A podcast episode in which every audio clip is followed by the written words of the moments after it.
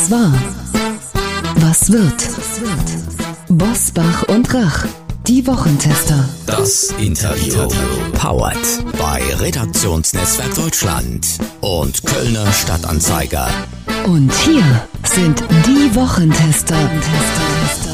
Wolfgang Bosbach und Christian Rach. Hallo und herzlich willkommen, Christian Rach hier aus Hamburg. Hallo auch von Wolfgang Bosbach aus Bergisch Gladbach. Sie hören eine Interviewfolge der Wochentester mit den Organisatoren der ersten Bürgerräte im Bundestag, Claudine Niert und Roman Huber.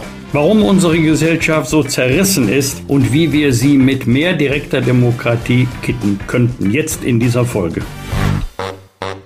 Heute zu Gast bei den Wochentestern Claudine Niert und Roman Huber. Die beiden Politaktivisten vom Verein Mehr Demokratie haben die ersten Bürgerräte für den Bundestag organisiert. Mit den Wochentestern sprechen sie darüber, wie wir die gesellschaftliche Spaltung in Krisenzeiten überwinden können.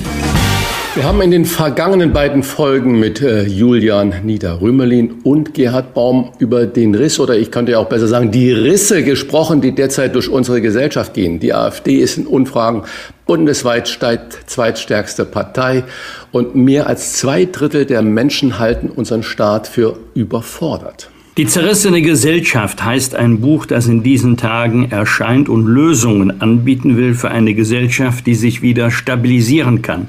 Und weil die beiden Autoren auch die ersten Bürgerräte für den Bundestag organisiert haben, da haben wir uns gedacht, die wollen wir einmal näher kennenlernen, denn der Begriff Gesellschaftsrat hören wir ganz aktuell auch bei der letzten Generation. Was ist das? Und was unterscheidet den Bürgerrat vom Gesellschaftsrat? Herzlich willkommen bei den Wochentestern Claudine Niert und Roman Huber. Ja, schönen guten, guten Tag. Guten Morgen. Frau Niert, wenn in einer Bürgerbefragung des Deutschen Beamtenbundes aktuell 69 Prozent der Befragten den Staat für überfordert halten und nur noch rund ein Viertel der Auffassung sind, dass der Staat seine Aufgaben erfüllt, woher kommt Ihrer Meinung nach dieses Misstrauen dem Staat gegenüber? Naja, auf jeden Fall wird mal eine ziemliche Kluft deutlich, die zwischen äh, Bevölkerung, Bürgerschaft und der Politik da ist. Die erleben wir auch tagtäglich, wenn wir auf der Straße sind, Unterschriften sammeln, mit den Menschen reden. Wir spüren vor allem, dass die Menschen sich überhaupt nicht mehr dort abgeholt und ernst genommen fühlen, wo eigentlich ihr Ta ihre tagtäglichen Sorgen sind und ihre Nöte. Die haben immer mehr das Gefühl, ach, uns fragt ja keiner, das hören wir ganz oft, aber die sagen auch wirklich, ähm, unsere Sorgen, die wir haben, und das sind äh, richtig auch Zukunftsängste, sie wissen nicht, wie sie mit der Inflation umgehen sollen, mit den aktuellen Gesetzen, mit dem Klimawandel. Die Pandemie sitzt ihnen noch im Nacken und da gibt es eine absolute Resignation. Und das Hauptproblem ist, glaube ich, dass sie das Gefühl haben, wir gehören eigentlich gar nicht mehr dazu. Und das ist, glaube ich, bedrohlich für die Demokratie. Denn die Demokratie ist eigentlich der Rahmen, in dem wir unsere unterschiedlichen Interessen aushandeln. Und wenn der Rahmen anfängt zu bröckeln, zu wackeln und in Frage gestellt wird, dann würde ich sagen, befinden wir uns mitten in der Krise. Herr Huber ist zumindest eine der Ursachen für das Misstrauen in den Staat, das Bild, das die Ampelregierung abgibt. Ich erinnere an den Streit ums Heizungsgesetz oder den aktuellen Streit zwischen Frau Paus und Herrn Lindner um die Kindergrundsicherung. Ja, das spielt natürlich eine Rolle, wie man sich nach außen darstellt. Aber ich glaube, das ist nur ein oberflächlicher Grund. Denn man muss ja auch jetzt konstatieren, dass die Zeiten, in denen wir uns jetzt befinden, objektiv schwer sind. Die Probleme, die die Ampel, und es ist eigentlich völlig egal, welche Bundesregierung jetzt gerade am Drücker ist, die Probleme, mit denen wir konfrontiert sind, sind komplexer denn je. Menschen erwarten, dass die Regierung liefert und dass Lösungen gefunden werden. Ich glaube aber, dass einfache Lösungen in dieser Zeit gar nicht mehr möglich sind. Und das zu transportieren ist eine kommunikative Aufgabe und das ist auch eine Aufgabe, der, die die Ampel gerade nicht gut löst. Ähm, es gelingt quasi nicht, die Menschen an der Stelle zu, zu, berühren und abzuholen, wo sie jetzt gerade sind, wie das jetzt auch gerade schon ausgeführt wurde. Frau Niert, Sie beschreiben die Vielzahl an Krisen, die unsere Gesellschaft schwächen, die Flüchtlingskrise seit 2015, Corona 2020, Putins äh, Angriffskrieg 2022, die Inflation, der Klimawandel als existenzielle Gefahr. Sie haben gerade gesagt, absolute Resignation. Eine Sache vermisse ich da das sind ja alles die Dinge, die bei vielen Bürgern und Bürgerinnen so weit weg erscheinen. Die Auswirkungen natürlich von Corona oder Inflation nicht, aber im Alltäglichen, äh, wenn man sein Auto zulassen möchte, muss man monatelang warten. Wenn man seinen Personalausweis verlängern möchte, äh, ist das nur nach vorheriger langer Terminabsprache möglich. Wenn man ein Anliegen an die Behörden hat, dauert das monatelang. Verwechselt man da nicht Verwaltung, Bürokratie und Politik? Ist es nicht das, was die Menschen verzweifeln lässt? Weil die Ukraine, da wissen wir zwar, das ist ein brutaler Krieg, das macht uns betroffen und wir nehmen viele Geflüchtete da auf.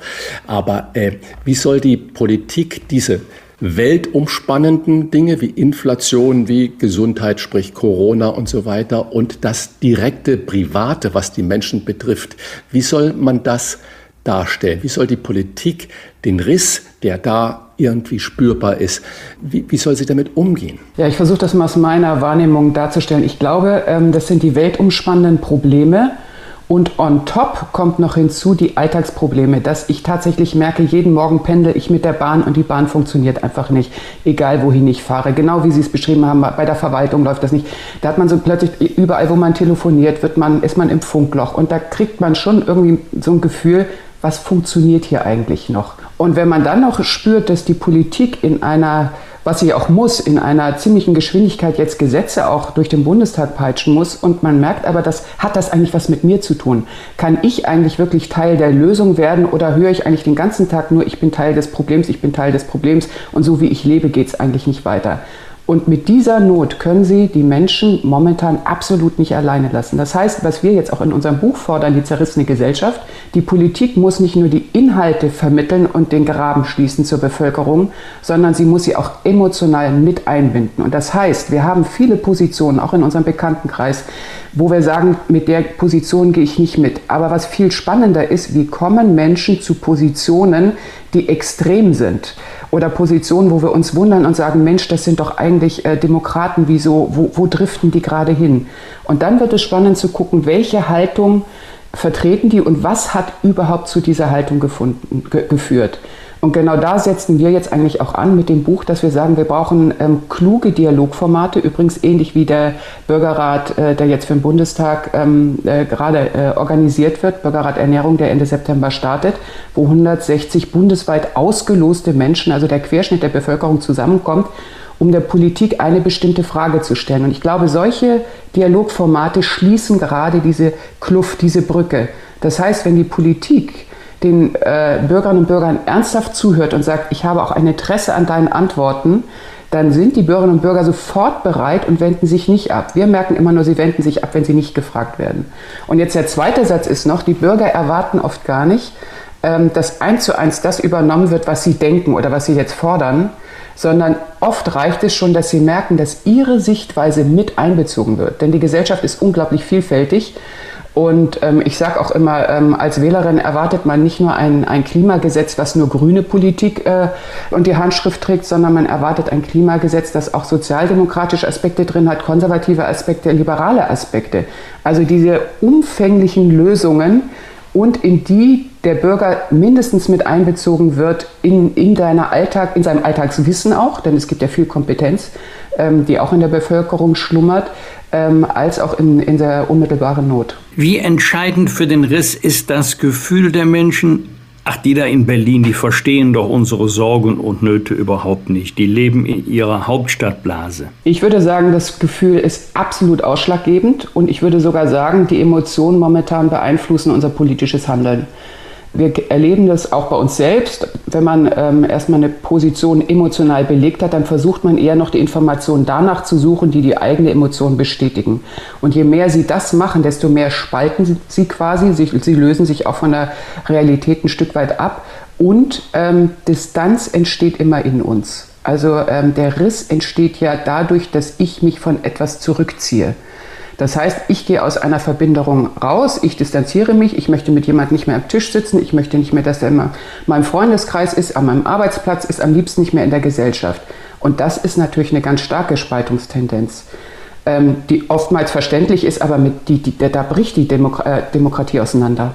Herr Huber, Sie sind ja mit Frau Niert unter anderem auch ähm, im Vorstand der Organisation Mehr Demokratie und bezeichnen sich selbst im Buch als Politikaktivisten. Sind Sie nicht auch ein Teil dieser politischen Blase dadurch oder Hand aufs Herz, wie oft sind Sie in Klein-Blittersdorf, in Wumsdorf und in wo auch immer auf dem Land und hören die Sorgen der Menschen oder der Landräte oder der Bürgermeister dort vor Ort und lassen das in mehr Demokratie einfließen? Naja, gerade sind wir sehr viel ähm, auf der Straße unterwegs in kleinen Dörfern in Schleswig-Holstein. Schleswig-Holstein hat 1100 Gemeinden die gehen bei 15 Einwohnern los. Also gerade im Moment haben wir das Ohr wirklich äh, bei den Menschen. Ich selber wohne auch auf dem Land. Ähm, und wir haben da, glaube ich, schon, oder auch ich habe da schon einen ziemlichen Bezug zu dem, was jetzt äh, tatsächlich passiert. Und das ist ein Riesenunterschied ähm, zu der Blase Berlin. Ähm, auch in Städten in Süddeutschland zum Beispiel erlebt man, hat man ganz andere Gespräche als jetzt im Osten. Also man muss schon auch rumkommen in der Republik, um ein Gefühl für das ganze Land zu bekommen. Das ist sehr unterschiedlich teilweise. Von jetzt, Sie haben fünf Volksbegehren zum Erfolg geführt und organisieren die ersten Bürgerräte für den Bundestag. Würden Sie uns bitte erklären, was diese Bürgerräte zukünftig tun werden? Ja, die Bürgerräte sind tatsächlich ein neues Element der demokratischen Beteiligung. Ähm, der Bundestag befindet sich momentan noch in der Erprobung dieser Formate. Wir von Mehr Demokratie haben das mit drei Durchführungsinstituten, IFOC, Nexus und IPG, sozusagen die Prototypen, die Vorläufe organisiert unter der Schirmherrschaft des damaligen Bundestagspräsidenten Wolfgang Schäubles. So, der jetzige Bundestag möchte drei weitere Elemente ausprobieren, um zu gucken, ob das Instrument zukünftig sich etablieren lässt und gut verankern lässt.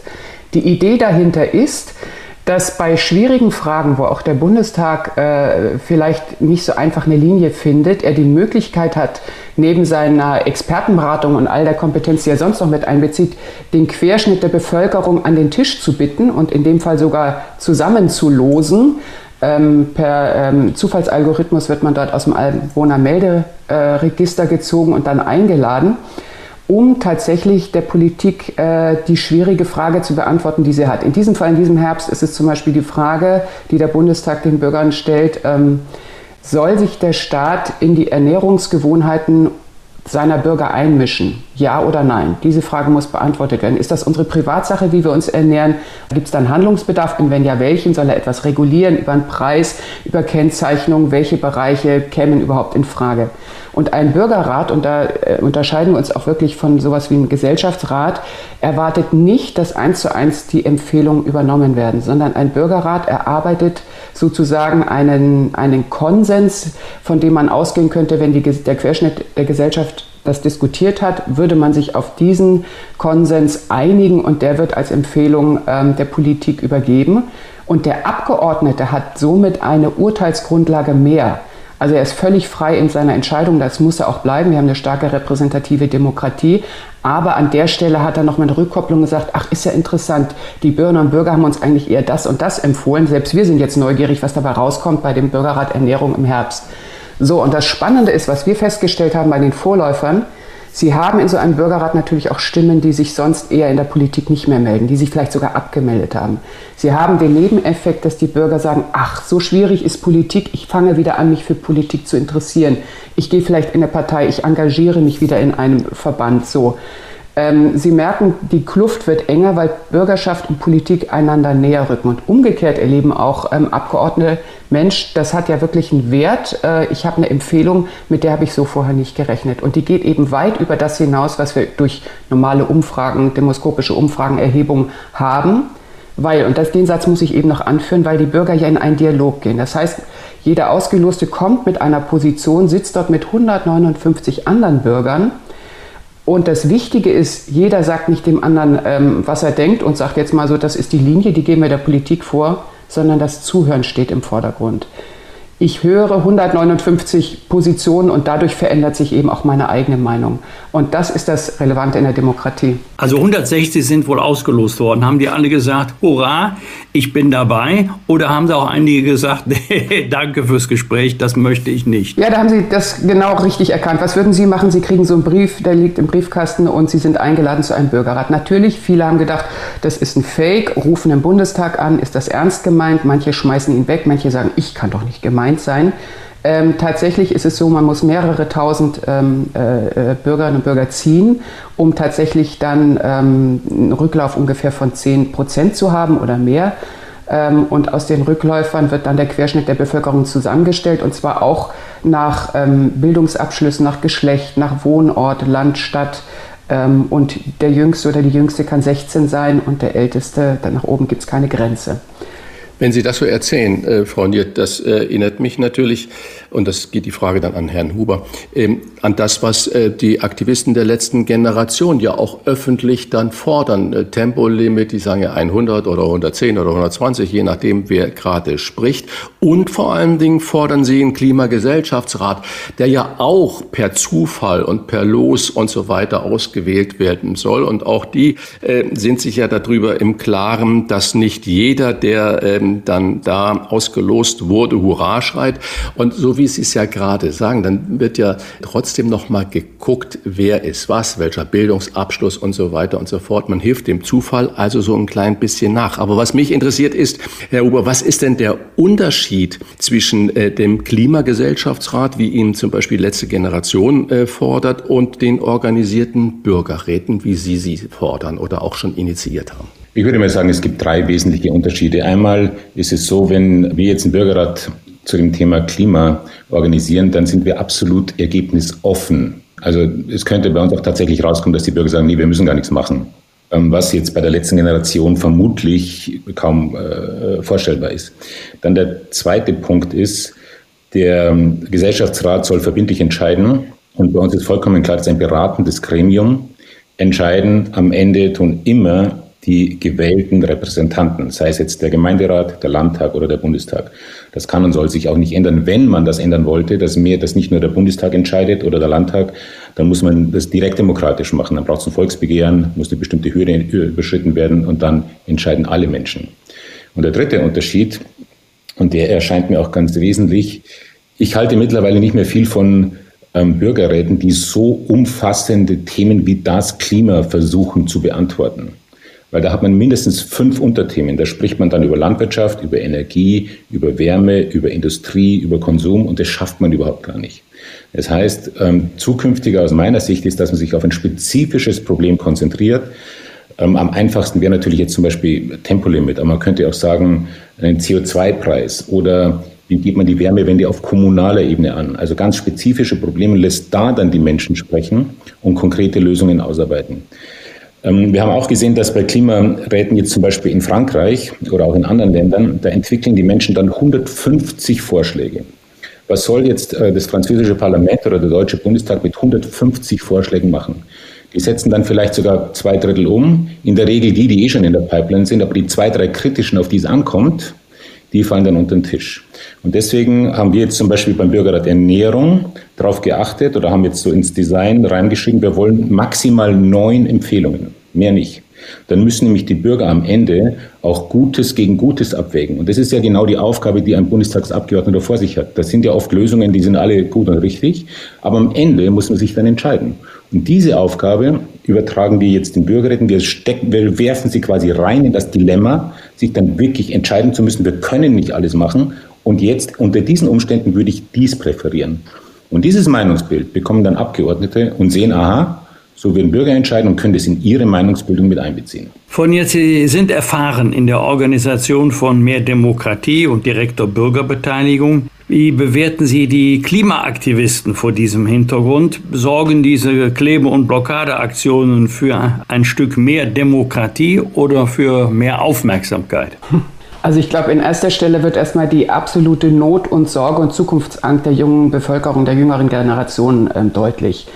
Ähm, und die wissen gar nicht, ähm, wohin damit und die gehen auf die Straße und kleben sich fest. Tatsächlich, wenn Sie mich jetzt äh, direkt fragen, würde ich immer sagen, liebe jungen äh, Menschen, geht doch bitte in die Gemeindeparlamente, denn dort werdet ihr händeringend gesucht. Denn die globale äh, Klimapolitik muss lokal umgesetzt werden. Und gerade in den kleinen Gemeinden werden junge Menschen gesucht, die genau das mitmachen, und zwar Schritt für Schritt.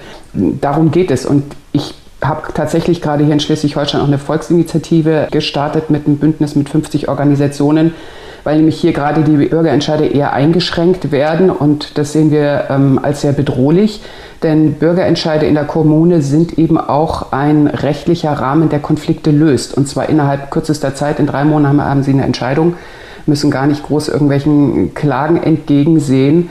Und das heißt, direkte Demokratie, gerade auf der kommunalen Ebene, ist ein Schlichtungsinstrument, ist auch ein Instrument, wo man miteinander in Dialog geht selbst wenn uns Gemeinden auch fragen, ähm, sollen wir jetzt ein Bürgerbegehren machen oder nicht, oder Initiatoren fragen uns, fragen wir immer als erstes, habt ihr eigentlich schon miteinander gesprochen? Wo liegt das eigentliche Problem? Ist euch überhaupt mit einem direktdemokratischen Element geholfen? Deswegen sage ich, man kann demonstrieren gehen, ja, aber als Demonstrant ist man immer noch Bittsteller. Wir müssen eigentlich dahin kommen, wo die Schrauben sind, wo man Mitarbeiter wird an, an Veränderungen und auch Mitarbeiter in der Politik. Das ist das, was mich interessiert. Zwei Themenkomplexe da drin.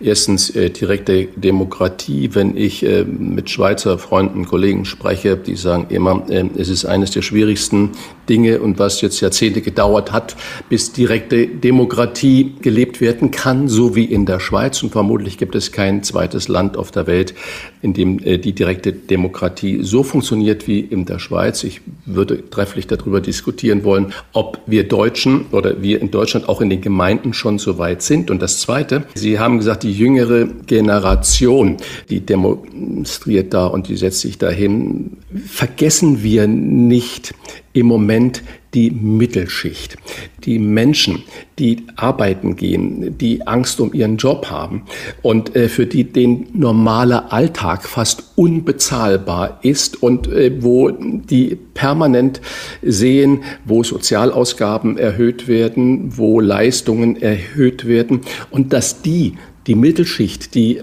für diese gesamten Steuereinnahmen und für alles Mögliche und sorgt und dafür, dass der Motor am Laufen bleibt, die fühlt sich vergessen.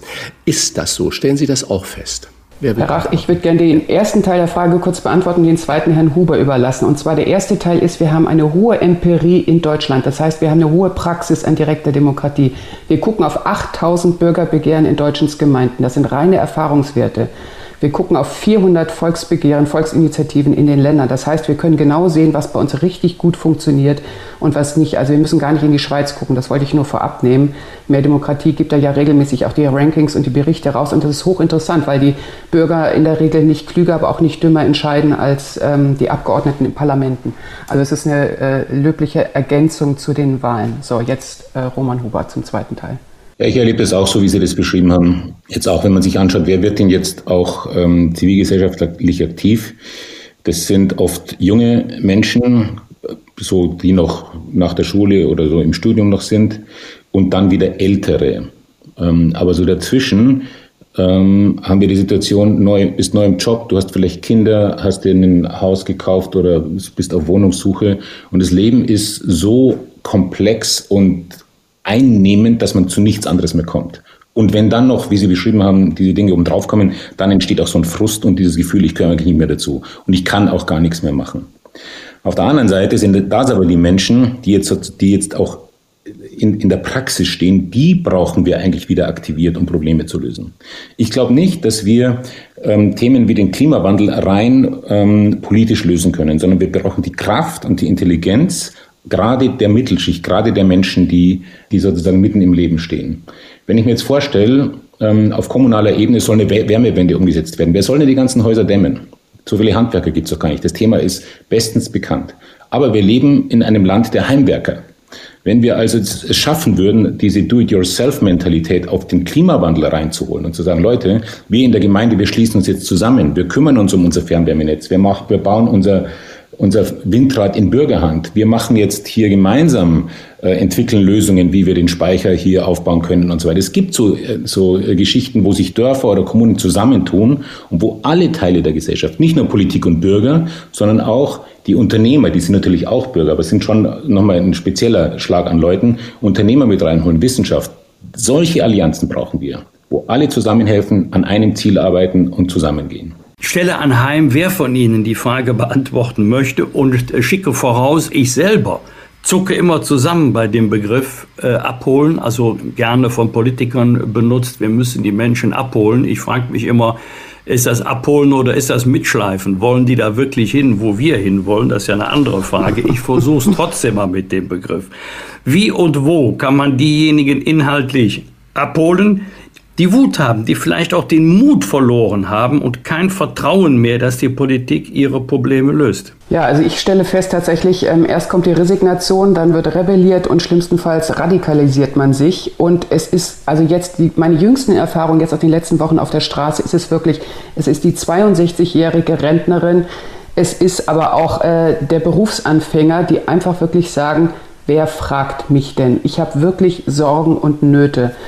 Und ich glaube, und das ist nämlich auch interessant, dass wir jetzt von mehr Demokratie Anfragen, wie zum Beispiel bekommen vom, vom, vom Land Brandenburg oder so, solche Prozesse, Dialogformate in den Kommunen eben auch zu organisieren, damit genau diese Nöte und Ängste eben abgeholt werden und mit eingeflochten werden. Das heißt, wir müssen inhaltlich miteinander reden, aber wir müssen uns vor allem, und das wünsche ich mir auch von der Politik, sich mit den Nöten und Sorgen der Bürgerinnen und Bürger ähm, verbinden. Und genau das, glaube ich, merken die nicht. Die fühlen sich einfach komplett alleine gelassen. Und ich weiß, wie schwer das ist, das Abholen. Und das ist auch nicht immer eins zu eins, sondern da brauchen wir wirklich kluge Formate. Und deswegen haben wir auch dieses Buch geschrieben, weil da hinten ist ein ganzes Kapitel mit lauter guten Formaten, die wir entweder im Ausland schon erprobt haben oder im eigenen Land oder schon selbst ausprobiert haben. Also wir sagen ja wirklich hier, das funktioniert und das funktioniert nicht und das könnten wir machen. Und erleben jetzt eben auch schon Land und Kommunen, die auf uns zukommen, genau das zu organisieren. Also es ist möglich.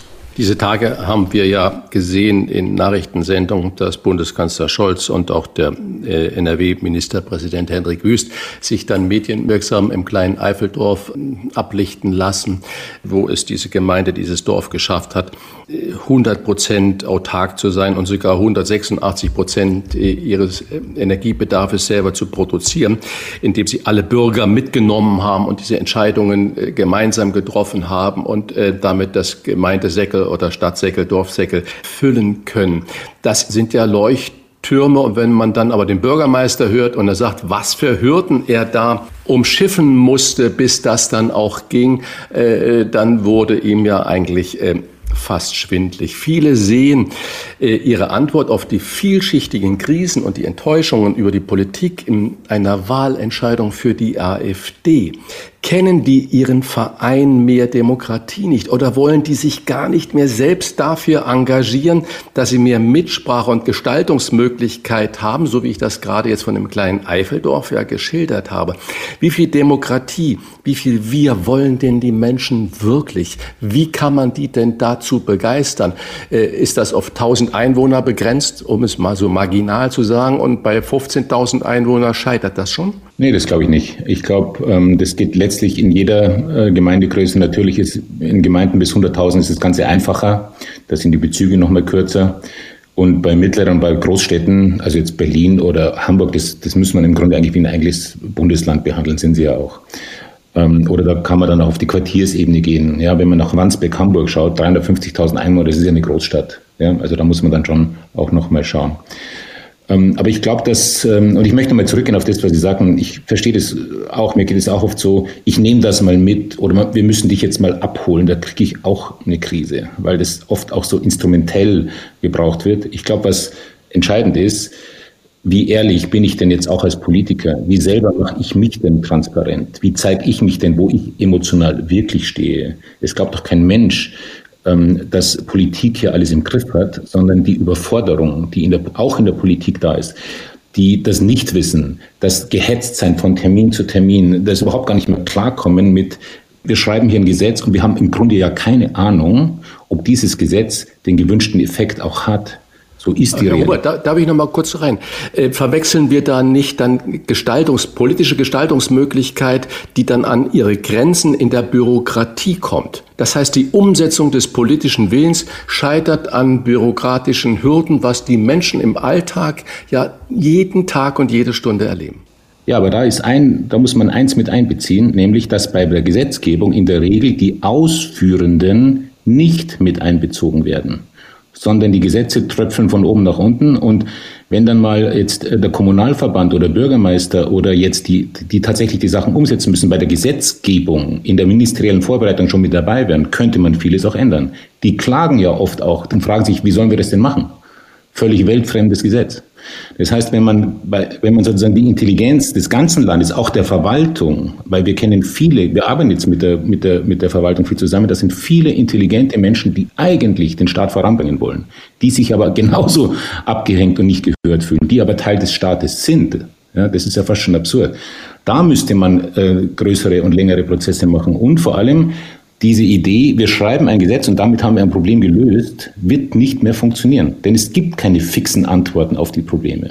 Wir leben in einer komplexen Welt, wo es keine einfachen, funktionierenden Antworten mehr gibt, sondern wir müssen sozusagen einen Schritt gehen und dann immer wieder schauen, okay, hat es funktioniert, was ist der nächste Schritt? Jetzt machen wir die nächste Runde, schauen wir uns wieder an. Also ein organisches Vorgehen in Lernschleifen. So, nur so können heute die Probleme noch gelöst werden. Ich würde gerne noch ergänzen ähm, dazu die Frage, weil Sie sagen, ähm, kennen die nicht mehr Demokratie? Ich habe gerade vorgestern Gespräche gehabt äh, mit, mit einem Bürger, der mir sagte, welche Partei ist denn noch für die Demokratie? Ich kann ja nur noch eine Partei wählen, die deutlich sagt, sie fördert die Demokratie. Und das ist genau gerade die problematischste Partei. Also unsere Sorge bei mehr Demokratie ist ja gerade das, wir hatten, äh, wir hatten fast alle Parteien mit Ausnahme der CDU, CSU war mit im Boot, FDP war mit im Boot, SPD, Grüne, Linke, sich einig, dass man die Beteiligungsmöglichkeiten bundesweit ausbauen muss.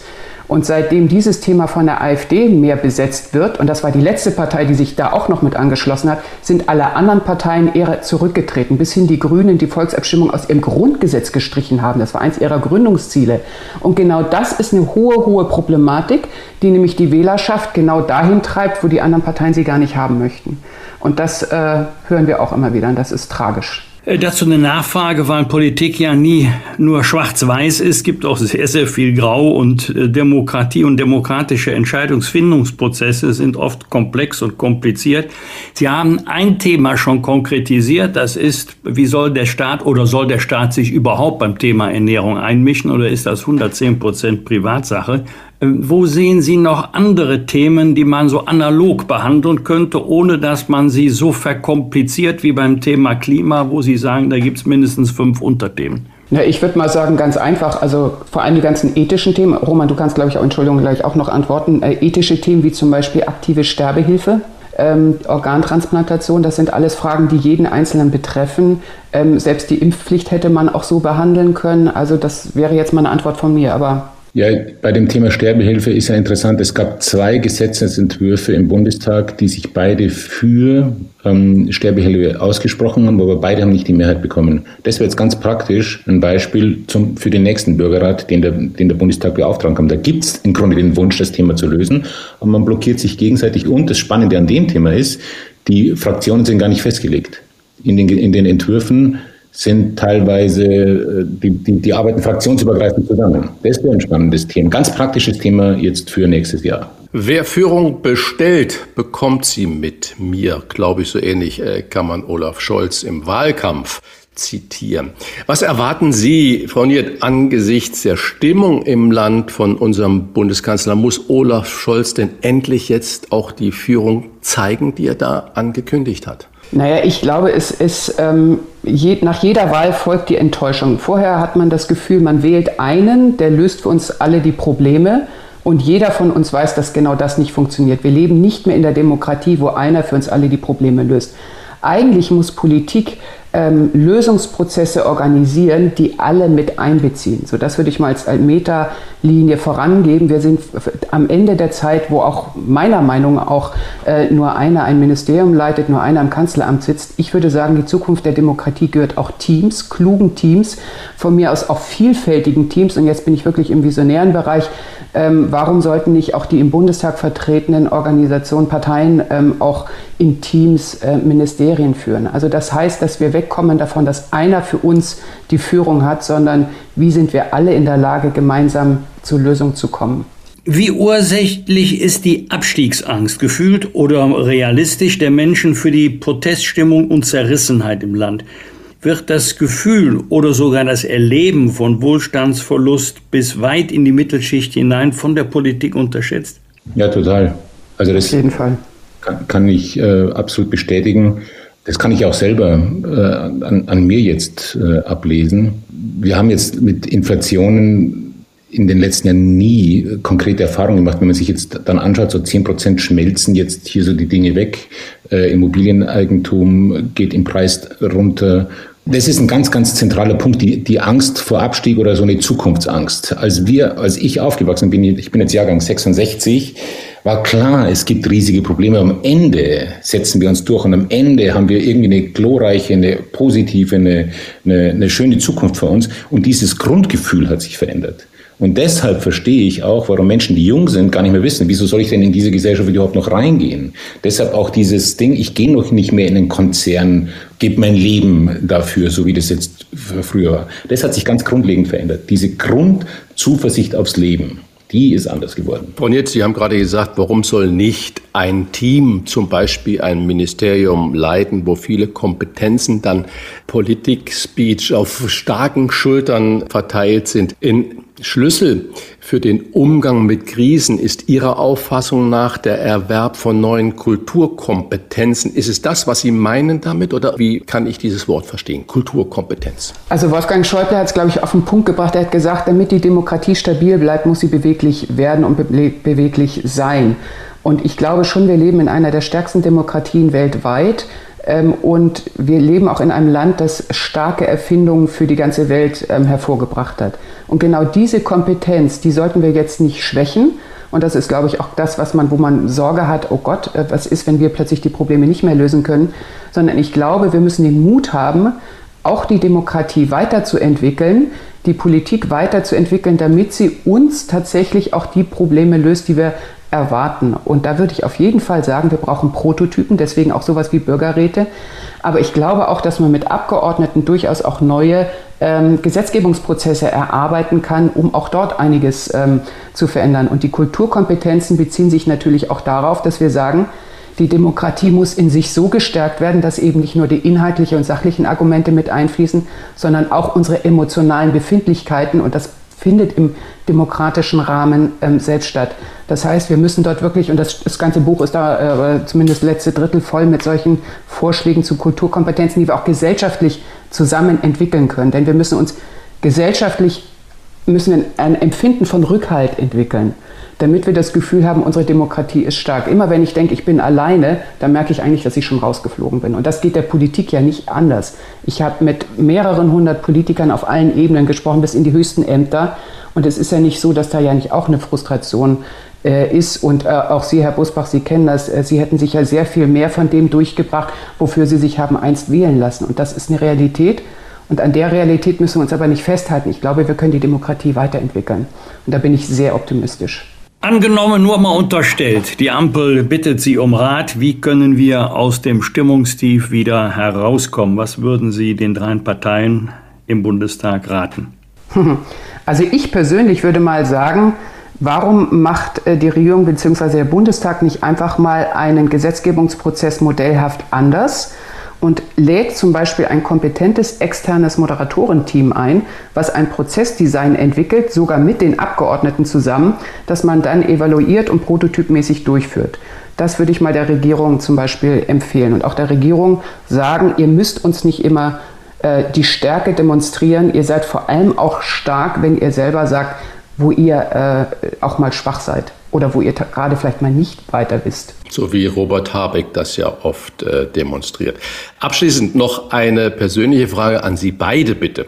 Sie schreiben im Schlusswort Ihres Buches, dass Sie sich beim Schreiben wie zwei Streithähne vorgekommen seien. Das ist ein Zitat die ein Buch über nie wieder streiten schreiben. Worüber haben Sie sich denn so richtig in die Wolle bekommen? Herr Huber, wollen Sie anfangen? Ähm, wir sind ja auch tiefer eingestiegen in kollektive Traumastrukturen, haben uns jetzt angeschaut, zum Beispiel, wenn man den Ukraine-Krieg betrachtet, was sind denn da die geschichtlichen Quellen dazu?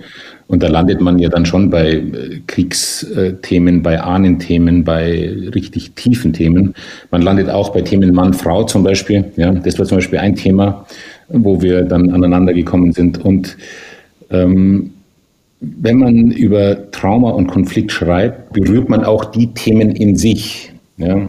Oder wenn man über Demokratie schreibt, berührt man die Undemokratie in sich, also den Schatten in sich, der berührt wird dann immer auch berührt. Und wenn man sich dessen nicht bewusst ist und nicht auch mal jemanden Dritten dazu holt, der dann auch mal so ein gemeinsames, moderiertes Gespräch führt, dann kann man da schon ganz schön aufeinander knallen. Am Ende haben wir es dann aber, glaube ich, gut hinbekommen. Ja, ich kann es auch gerne noch ergänzen. Es ist äh, wunderbar. Ähm, tatsächlich komme ich ja, ähm, äh, bin ja aus dem kreativen Bereich, äh, komme aus der Kunst. Und ich habe natürlich mit so einem Buch aus unserer Erfahrung, seit 30 Jahren arbeiten wir beide für die Demokratie, für mehr Demokratie, äh, zum Teil sehr, sehr erfolgreich. Ähm, und ich möchte eben immer weiterdenken. Und Sie haben eben gemerkt, dass ich auch einen kreativen Anteil habe. Ich habe den Mut, nach vorne zu denken. Und an der Stelle bin ich sicher an der einen oder Stelle ähm, weiter nach vorne galoppiert und brauchte dann auch einen Roman Huber, der sagt, nee, Moment, hier müssen wir noch die Studie und die Studie und das noch mit äh, reinholen und sich auch angucken. Und das war auch sehr gut. Also letztendlich muss ich sagen, der Konflikt war, in, war immer gut, weil er sich ergänzt hat. Aber natürlich sind auch wir, die wir zu zweit zusammenarbeiten, nicht von Konflikten befreit. Und genau das machen wir auch niemandem vor. Aber wir gehen aktiv mit den Konflikten um. Vielen Dank für das friedliche, erhellende und nach vorne galoppierende Gespräch. Claudine Niert und Roman Huber waren unsere Gäste. Wenn Sie das Thema vertiefen wollen, empfehlen wir Ihnen das Buch Die zerrissene Gesellschaft. So überwinden wir gesellschaftliche Spaltung im neuen Krisenzeitalter. Danke für das Gespräch. Danke, Ja, vielen Dank. Herzlichen Dank. Bosbach und Rach. Im Internet diewochentester.de Das waren die Wochentester, das Interview mit Unterstützung vom Kölner Stadtanzeiger und Redaktionsnetzwerk Deutschland. Wenn Sie Kritik, Lob oder einfach nur eine Anregung für unseren Podcast haben, schreiben Sie uns auf unserer Internet- und auf unserer Facebook-Seite. Fragen gerne per Mail an kontakt@diewochentester.de und wenn Sie uns auf einer der Podcast-Plattformen abonnieren und liken, dann freuen wir uns ganz besonders. Danke für Ihre Zeit. Was war? Was wird? Wolfgang Bosbach und Christian Rach sind die Wochentester. Ein Maßgenau Podcast. Powered bei Redaktionsnetzwerk Deutschland und Kölner Stadtanzeiger.